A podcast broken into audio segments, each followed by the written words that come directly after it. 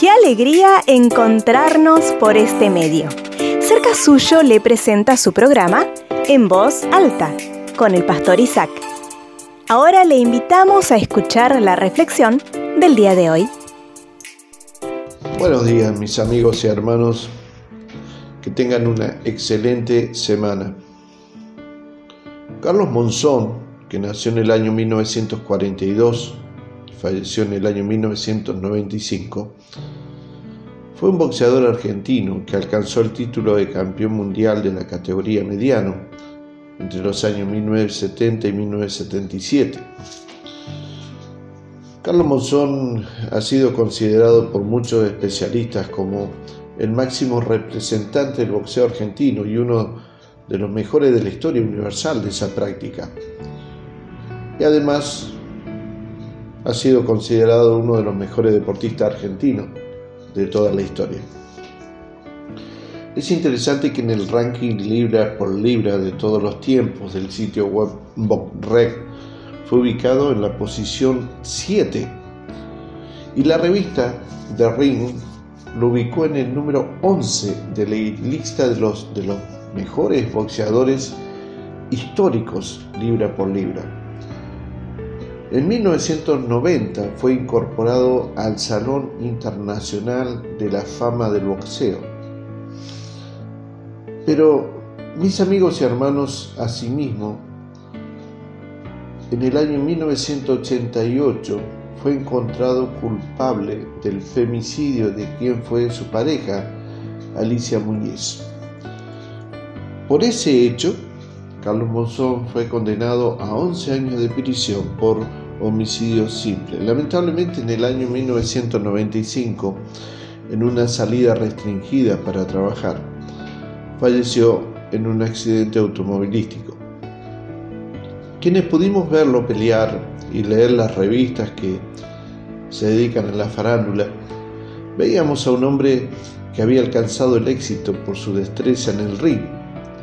La vida de Carlos Monzón fue una de muchísimas historias de personajes que, claro, a vista del común denominador, parecían que habían logrado tener al mundo a sus pies. Y estas, estas personas alcanzaron dinero, fama, fortuna y de alguna manera lo que todos en algún momento de la vida desean.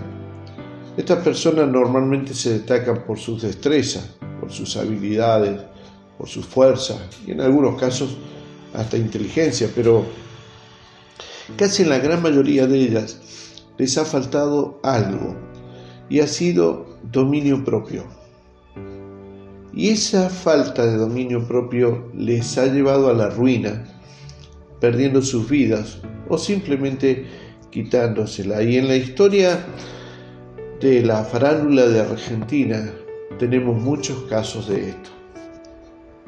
La Biblia, mis amigos y hermanos, dice en el libro de Proverbios 25-28, una persona sin control, una persona sin control propio es como una ciudad con las murallas destruidas. Qué importante es tener dominio propio, ¿verdad?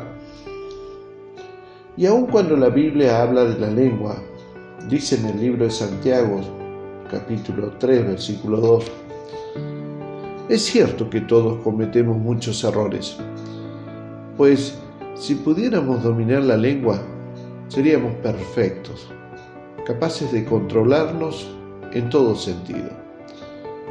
Por esto, mis amigos y hermanos, cualquier triunfo que podamos obtener no sirve absolutamente para nada si perdemos nuestra alma.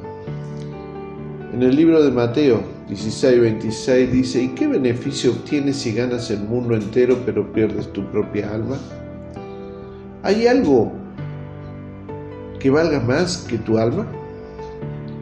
Mi invitación en esta mañana y para esta semana y también para el resto de nuestras vidas, es que trabajemos fuertemente en lograr tener dominio propio. Y la pregunta para vos y para los que me escuchan es esta. ¿Cómo está tu dominio propio? Que Dios te bendiga, amigo. Nos volveremos a encontrar. Le agradecemos su atención.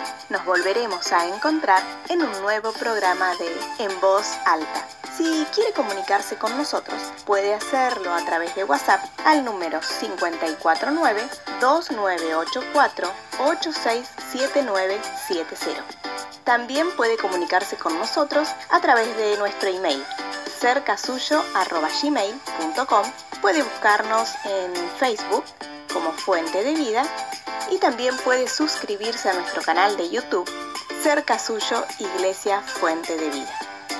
Muchas gracias y nos volveremos a encontrar.